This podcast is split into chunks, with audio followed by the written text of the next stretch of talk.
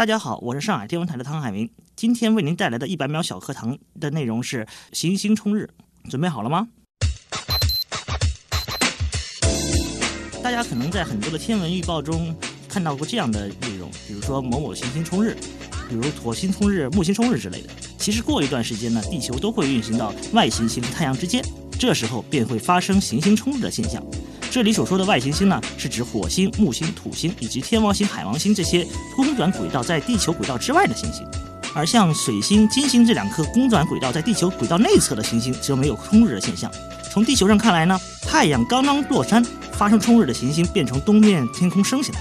冲日的时候，也是这些行星距离地球相对比较近的时候，比如今年二月七日木星发生冲日，而五月二十三日土星也将发生冲日。在这前后几个月，都是观察这些行星非常好的机会。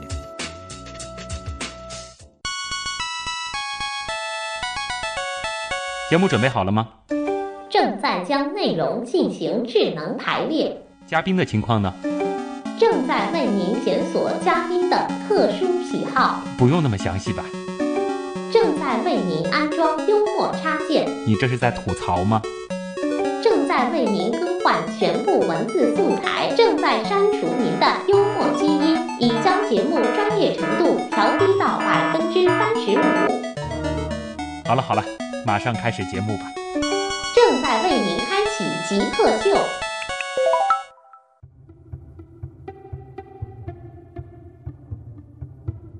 欢迎来到本周的极客秀。大家好，我是从小喜欢天文，但最后做了主持人的旭东。大家好，我是从小喜欢天文，最终做了职业天文科普人的汤海明。欢迎来到本周的极客秀。本周的极客秀呢，是请到了一位我非常非常喜欢的，也非常非常感兴趣的一个领域的呃专业人士了。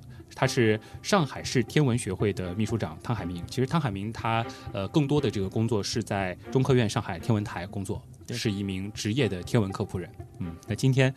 呃，我觉得后半部分的这个聊天方向，我自己也会很兴奋，因为聊的也是我非常喜欢的一个领域。但是在这个之前，是要我们先考考你，马上进入极速考场。极速考场，第一题，请用最短的语言来解释天文到底是干什么的？天文学呢，其实是一门研究天体运行规律和演化规律的一个古老的学科。古老的学科，为什么说古老？其实有人存在了以后，其实人们就开始对天文产生了极大的兴趣。那时候人们就开始探索星星和星星之间的关系，和星星和人之间的关系。嗯，这里的星星其实还包括了太阳、恒星、行星、卫星啊。所以天文涵盖了整个宇宙所有的内容。也就是说，从我们看日出开始，人类就已经开始在研究天文了。就日出日落、月月月相的变化，这些其实都包都是天文的内容。有的人会觉得天文和我们的日常生活好像离得太远，你同意吗？呃，可以这样讲，这句话说对也对，说不对也也有点问题。嗯，因为你说距离远的话，好像现在一说天文都是很高大上的那些内容，是研究东西都是几万光年、几几百光年以外的东西。这那些东西，我们上上海话说起来，帮阿拉仔把都嘎嘎，对吧？嗯。但是对于我们本身每一个人来说的话，每一个人其实都在享受天文所带来的一些副产品。举个最简单的例子，比如说我们的时间。我们每个人手表上戴的时间，或者说我们手机里面运行的是一个时间，都是由天文台发布的。我们中国的北京时间，那这条时间规范都是由上海天文台这边来最早提出来，然后最最后能能运行在我们日常生活之中的。说到时间，相信已经有很多的听众想到了日历了，尤其是咱们的农历。对，其实日历本身也是由天文台发布的。嗯，我像我们国家有一个叫紫金山天文台，而紫金山天文台有个历算组，它就专门去制定每年的日历的情况。就每年是以他们所制定出来的这个结果为准，对对对，就是古代钦天监干的事儿，可以这样讲啊。你自己是怎么定义“极客”这个词的？呃，其实这个词也蛮流行的，一开始自己也没太意识意意识到这个“极客”这个词有什么特殊的含义，直到就是用您的所邀约啊，我来做这期节目，我还专门到百度上搜索了一下。那这个词，我自己对它的体会呢，还是应该是一群比较勤于动脑子的，嗯，然后又钻在一些呃他认为值得去深究的一些领域的这么一群人。嗯，有些人说极客是不是就是纯粹的宅男？我觉得这个也不是。嗯，有很多的这种极客，或包括我们身边所认识的一些人，他可能就是执执迷于，比如说他认为这个东西非常好玩，这个东西非常值得去深究或者去研究。有可能是男孩，也有可能是女孩。嗯，他然后他就是废寝忘食的把这个事情做到极致。我认为这批人其实我我自己脑子里可以也给他定定义为极客的范畴。你用了第三人称来称呼这群人，那你觉得自己是吗？嗯，我觉得我自己不应该是完全的是，因为自自己其实很长时间以来没有说真的是花很长的时间在某一个领域里面做的非常非常。只是因为你现在把天文变成工作了。啊、有也有可能这个样子。但是啊其实，在我们今天节目的后半部分也会讲到你曾经的这个经历。你并不是这个大学毕业干的天文，对你学的专业其实也不是天文也不是方面的专业，也不是对但是你最后就硬把自己的这个爱好变成了最后自己的职业。那你觉得你自己做过的最符合极客特质的事儿是什么？这个可能有与我们自己的工作也有关系啊。嗯大家可能还记得，就二零零九年的时候，上海这边发生过一次日全食。食，当时为了就是筹办这个日全食整个一个一系列的科普活动，当时我们真的是废寝忘食，我和我们团队中的几个其他的同事一起策划各种各样的宣传，然后做各种各样的讲座，嗯做各种各样的就是展示的一些我们讲科普产品嘛。这其实是做的非常非常极致的，是很极致是很极致。但是因为你知道，我们整个上海天文台做科普的人不是非常的多，啊我。们科普团队还是规模还是很小的，但是那个时间点也会有我们讲上海的两千万人同时目睹一场天文现象，嗯，要把这些人的兴趣点全部挑起来，让他们知道当天会发生什么啊，能够看到什么。因此呢，就是在此之前，我们其实做了大量的工作来做这些来做这些事情。日全食可不可以理解为是这个人类可以用肉眼看见的最壮观的一种天文现象？哎，我喜欢“壮观”这个词。嗯，如果说真的是这个日全食来作为天文现象来说的话，日全食确确实实就是一个最最壮壮观的一个天文现象。嗯，既然汤海明是天文人，其实现在很多的这个女生 跟天文有关的事儿聊的最多的就是星座。嗯，那我们不能否认星座它本身其实是一种天文的术语。对，那你相信这个很多女孩子口中讨论的那个星座吗？这样讲，呃，大多数女孩子口口中的星座，它并不是指天文学意义上的星座，而是占星说上面的意义上的上的一个星座的这个概念。那我们自己呢，在对这个占星说的来说的话呢，我觉得占星应该是一个非常善于去抚慰人受伤心灵的一个 一套东西。啊，这些东西如果他拿它来评判自己的人生会怎样发展，嗯呃，，这是肯定不靠谱的。对，但是如果说当你就是说心里想不通，或者说是你感觉呃自己需要一些娱乐的时候，你去把它你把它当做是这种心心理学上的心理暗示，啊、这都没有问题。这都很好，这都很适合。但你不你真的把它当成未来的工作指南的话，我估计难啊难度蛮高的。今天这个海明在这儿一定要给大家来普及一下，因为我身边有太多的朋友说，天上是不是只有十二个星座呀？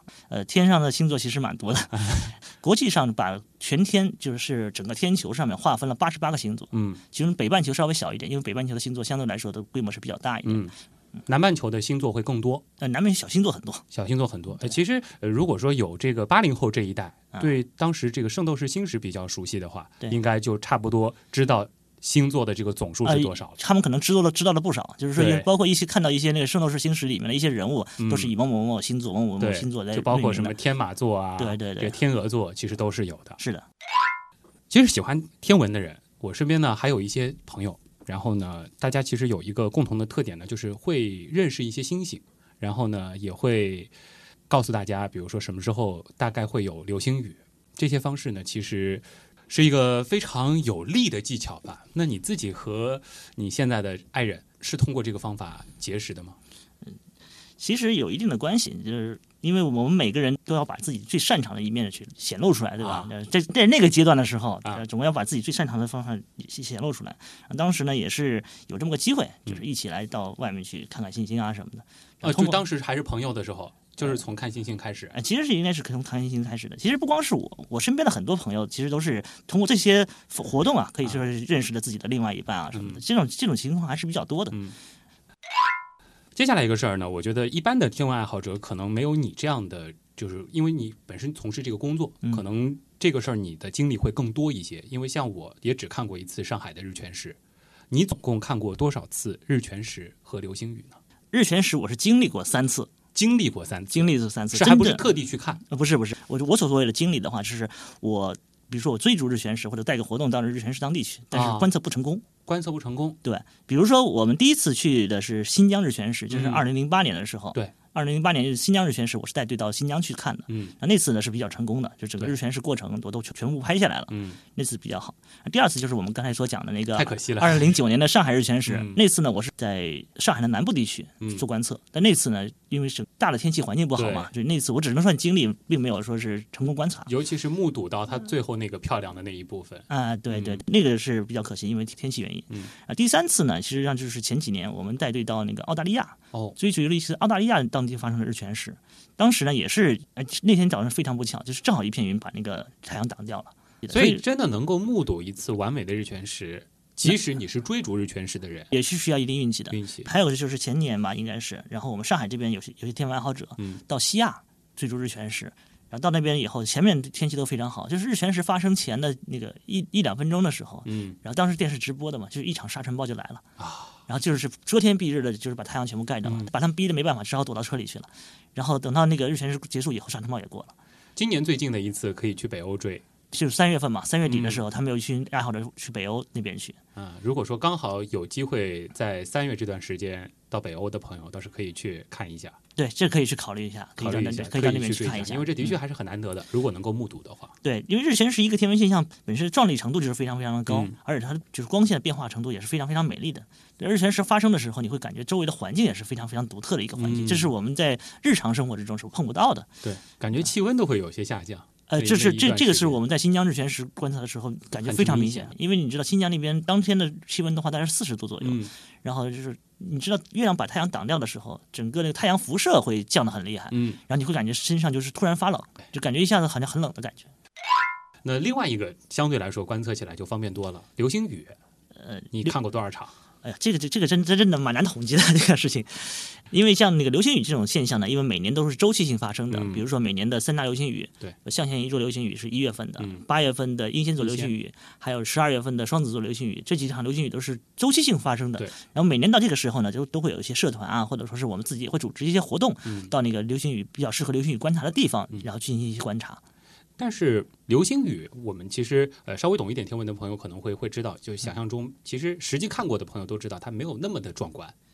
呃，不好意思，我真的很有幸的去看了一下二零零一年的狮子座流星雨，也就是传说中每小时啊、极大的那个，每小时一一万多颗流星砸下来那个。给大家来描述一下 这种感觉。这样说吧，因为啊我自己本人对流星观测的那个经验也不是特别的多。嗯当天晚上呢，我也没专门去做那技术观测。嗯，我是一边在拍照片，然后一边呢，就就那天晚上我三个小时大概数了五百多颗流星，三个小时五百多颗，三个小时五百多颗流星。这还是你数的。呃，这是我数的，因为因为我还要去照顾相机，嗯因为那时候还是用胶片相机嘛，你要过卷，你要看胶换胶卷啊什么的，啊肉眼就是随便数数随便看看，数了五百多颗。啊，然后他们在另外一个地区，当时在那个就是南汇那边的一些天文爱好者、嗯打电话回来的话，他们当天晚上大概是都应该很多人是是过四位数的。啊，还有类似的机会，大概得等到什么时候呢？呃，狮子座流星雨流星雨呢，它本身有个三十三年的周期，得等三十三年。就是其实也不用那么嗯长，因为其实很多人会觉得，哎，我是不是说没有看过这场流星雨，后面就没有什么机会了？嗯其实每年都会有周期性的产生一些流星雨，虽然说不会说是像那个。外面的一些视频那样，或者说是电影特效那样，哗哗哗一一堆流星这样砸下来，但是呢，你期待流星的过程，其实也是很很好玩的一个过程。嗯那突然发现一颗流星划过的时候，然后一群人呼喊的这种感觉也是非常非常好的。嗯，这个其实观测流星雨，它的这个呃学术价值是什么呢？其实对于天文学家或者是科学家来说的话，嗯他必须把地球周围的那些我们讲流星体它的运行规律搞清楚。流星砸下来了，那是它正好地球运行到这个流星体的密集区，地球引力嘛，就把那些流星体吸引过来，嗯。它落到地球上，空气摩擦，然后那让它发光发热。咱们曾经做过一个比喻，就是说这个小火车撞上了一团这个蚊子，啊，可以这样讲。撞在了这个火车的这个挡风玻璃上面，哎挡风玻璃上。对嗯，只不过这个火车是没有引力的，它还没办法把侧面的蚊子全吸过来。吸过来。哎、嗯但是你作为地球来说的话，呢侧面的流星体它也能吸得过来的，嗯包括它背后的流星体也可以吸得过来的。嗯，这种情况下的话呢，就是说我们每年经过这些区域的时候，都会有有一些流星发生。啊、所以说大家如果是真要看流星的话呢，就是抓住几几个时间时间点嗯，去看一下就可以。除了三大流星雨之外，其实还是有一些很多的这种小的流星雨。如果说把那个就是每年发生流星雨的那个一个个名称啊，全部列出来的话，一年可能就几十场流星雨。这个还都是极大。呃，都是极大期的。然后这样的话，就是流星雨所覆盖的范围、时间段呢，可以说是每天都有，每天都有啊。只不过就是说什么，就是说每天流星雨的量可能有时今天大一点，明天小一点。对于科学家本身来说，他研究流星雨的摸它流星体的在整个地球轨道上运行规律。我们知道，我们现地球周围有很多的卫星，人造卫星在围地球在在运行了。那这些流星体其实它是运行速度非常高的，它是有一定杀伤力的啊。如果说这些流星体没有落到地球上成为流星，可能会把咱们的卫星给砸坏。它可能会直直接就把你卫星砸穿掉了，因为速度非常非常的快。它的速度都是每秒几公里的，这比子弹快多了。步枪出膛速度是每秒七百米啊！可以想象，就是对这些在太空当中的这种它相对的对杀伤力，它相对的运行速度是非常非常高的，而且能量非常强。我们要想办法避开。如果说这样，我们知道那个区域有很密集的那个流星体，或者说是要我的人造卫星，或者说是我的空间站，我要变轨，要避开它。不然的话，就是在宇宙空间还相对来说还是比较危险的。当然，这它的密度还没有我我不是说我们想象的那么高啊，就是说好像就是就像你说的火车撞蚊子，那蚊子密度多少高啊？还没到到这种程度。但是这个风险值会极大。但因为地球的这块挡风玻璃实在是太大了，对，哪怕是很稀疏的几只蚊子，还是有可能撞上的。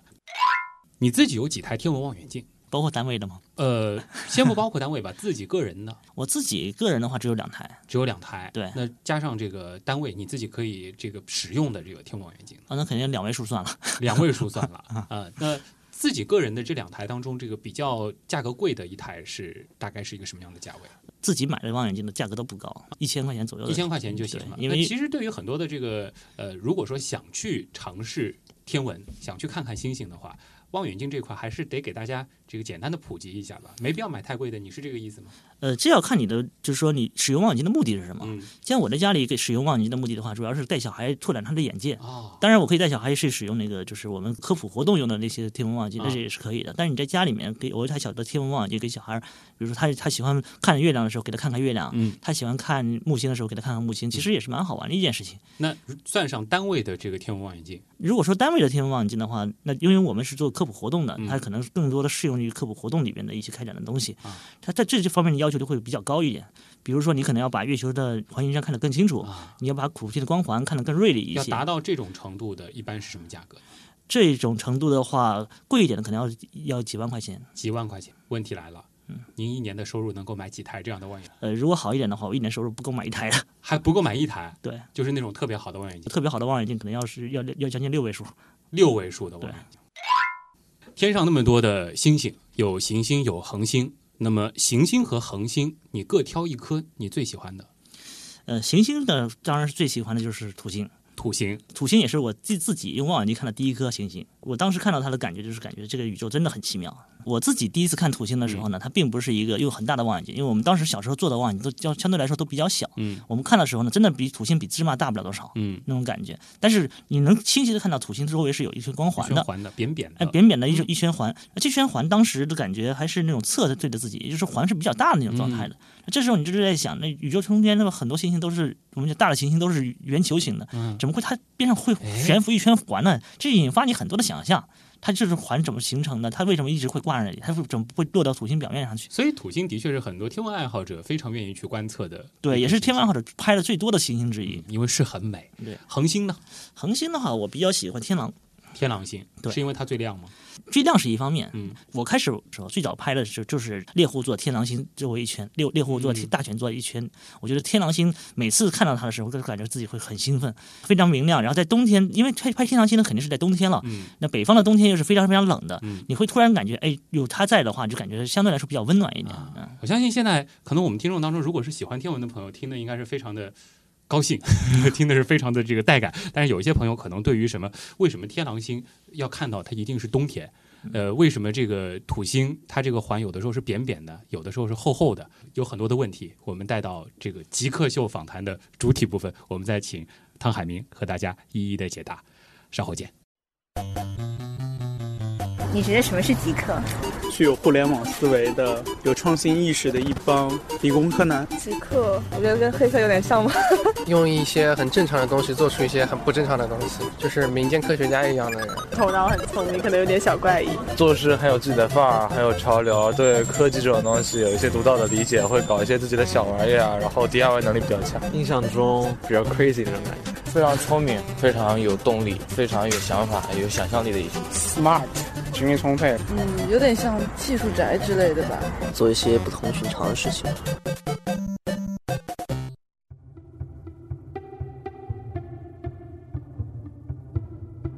这里是正在为您播出的《极客秀》，我是从小喜欢天文，但是后来做了主持人的徐东。大家好，我是从小喜欢天文，最后做了天文科普人的汤海明。今天《极客秀》请到的是中科院上海天文台的汤海明，也是一位职业的天文科普人。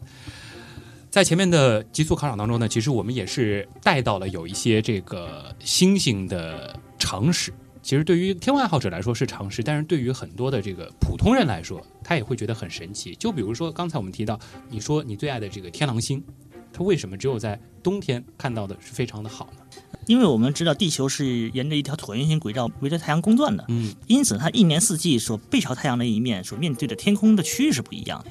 就像我们乘着一座旋转木马在游戏场里旋转一样，朝外的一侧，每个季节所面对的天空都是不一样的。嗯，恰恰是在冬天的时候，我们所面对的那个区域，比如说猎户座啊、大犬座啊，都是在这个冬天这个区域里面。嗯，因此我们要看这个天狼星的话，就只要等到冬天。所以说，这个我们虽然说这个恒星它的这个相对位置是比较的恒定的，我们也不是说它绝对不动，对它只是动得很慢。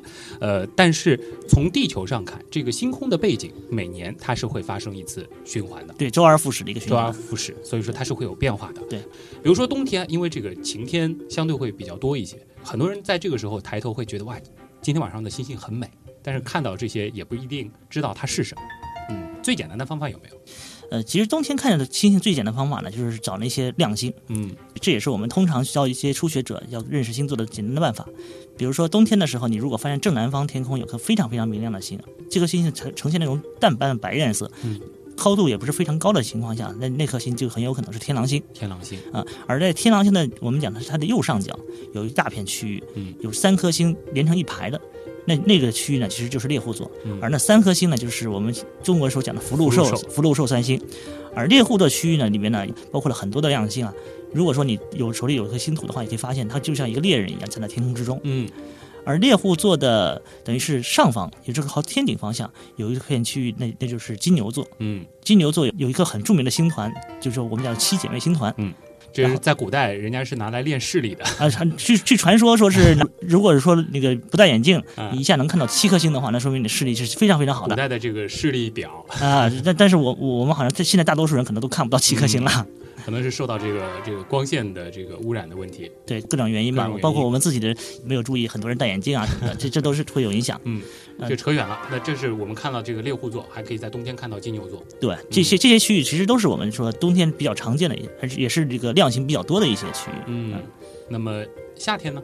如果夏天的话，当然就是最明显的就是在一个周围环境非常好的地方，我们也可以看到银河。抬头，抬头就可以看到银河，然后这个银河是非常非常漂亮的。是，还有美丽的传说，就是牛郎星和织女星的故事。有些朋友应该是会认识牛郎星和织女星。对，牛郎星是织女星呢，它本身在夏季星空来说也是比较亮的星星。对，当然它的它的亮度可能比冬季星空那些，比如说天狼星啊什么要差一点。嗯，但对夏季星空这个区域来说的话，它是比较亮的。嗯，然后沿着银河的话呢，牛郎星和织女星它是分居两侧。对，而在银河之中有一个很大的星座叫天鹅座。嗯。也就是天津四那个所在所在的星座，而天津四牛郎星、织女星又形成夏季的一个三角形，嗯，一个一个直角三角形啊，俗称的夏季大三角，俗称夏季大三角。嗯、这个三角形呢，如果再往南方延伸，我们可以看到另外一个黄道星座，就是叫天蝎座。天蝎座叫天蝎座，天蝎座的还有个叫星宿二的一个恒星，这是火红火红的颜色，就、嗯、中国古代称称之为飞火流星对啊对啊，那个大火大火嘛。嗯、然后它那个星的话也是非常非常明亮的。说一下最近比较值得看的一些天文现象。最近可能也在为有一些天文现象做准备。是，呃，其实每年呢，我们都会根据一些热点的天文现象组织一些活动，包括一些报告啊，包括一些观测啊什么的。那今年呢，其实，在四月四号的晚上也会发生一次月全食。嗯，月全食这个天文现象，大家可能知道是去年的十月八号刚刚发生过一次。那那次时间是比较长的。有有很多朋友要问，为什么这两次离得那么近呢？呃，这跟地球和月球之间运行规律是有一定关系的。那、嗯、碰巧了，就是啊，就是碰巧了。但这这次呢，也有它的一个看点。上一次月全食，我们知道全食阶段时间很长，可能有个把小时的样子。嗯、而这次呢，只有几分钟。啊，我们看到的这个红月亮只有一会儿，只有很短的一段时间。嗯，而且这次的月全食发生的时候呢，是在晚上八点多钟，嗯、月亮的升起的高度相对来说是比较高的，嗯、因此这次红月亮是非常非常值得去关注的一次。反而比上一次更值得关注。对，因为上次的话，它是带时而出，在地平线附近，它已经呈现那个古铜色了。啊，我们知道地平线上大气是很厚的，是受到大气消光还有周围的空气污染的影响，我们看到那个红月亮就感觉好像有点土了吧唧的，有点有点有点暗淡的那种感觉。但这次的红月亮它升的相对来说比较高了，我们完全可以看到一个非常非常漂亮的一个景象。我们是可以看到完整的一个完整的一个月食过程，月食的过程都看到。啊对，所以说这个如果说有一些设备的朋友，或者说这个一些摄影爱好者，也可以拍到整个这个完整的月食。我相信这次那个月食过程的话，会有很多天文爱好者或者摄影爱好者，嗯然后拿着一些地景啊。摆着一个跟月亮摆成一个比较好的造型啊，啊拍出那个我们传说中的那种葫芦串，一个个月亮的慢慢升起的那种过程，肯定会很多有爱好者去拍。所以这一次还是值得期待的，是四月四号。那还有一个就是前面提到的，如果说有经济条件的，三月底的时候可以去趟北欧，去追一下那个北欧的日全食。对，这其实现在有很多天文爱好者已经在为这个事情来做准备了。嗯，好，这里是极客秀，我们先休息一会儿，进一段广告，广告之后马上回来，咱们继续和汤海明来聊天文。